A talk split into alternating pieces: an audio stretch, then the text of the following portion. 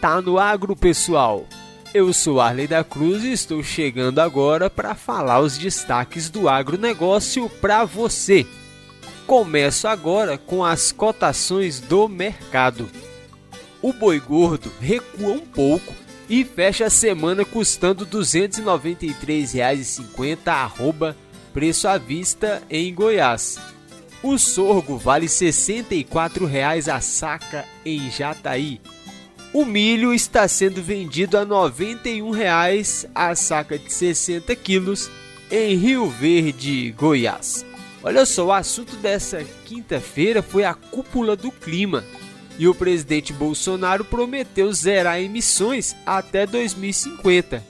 Ele afirmou também que quer acabar com o desmatamento, mas que precisa de recursos para fortalecer as ações de controle na Amazônia, então ele pediu apoio internacional. O presidente destacou que as limitações orçamentárias precisam ser vencidas para aumentar as ações de controle contra o desmatamento ilegal.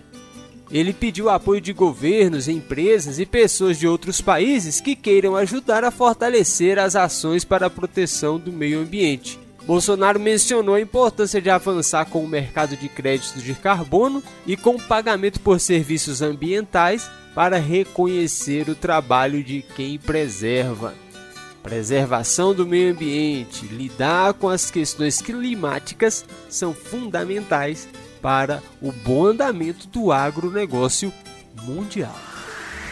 Agora a previsão do tempo. A chuva migra um pouco para o extremo oeste de Mato Grosso do Sul por conta de um sistema de baixa pressão que se forma no Paraguai, aliado a um corredor de umidade que vem da Amazônia, mas não há condição para volumes elevados.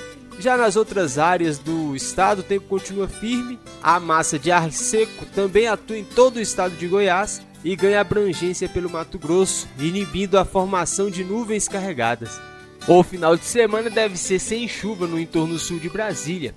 temperatura deve ficar amena, com umidade moderada. A máxima não vai passar dos 28 graus e a mínima fica em 15 a umidade do ar fica entre 34% e 68%. Obrigado mais uma vez por sua companhia em ouvir esse boletim do agronegócio. E você já sabe, se está no agro, está aqui no Destaca Agro.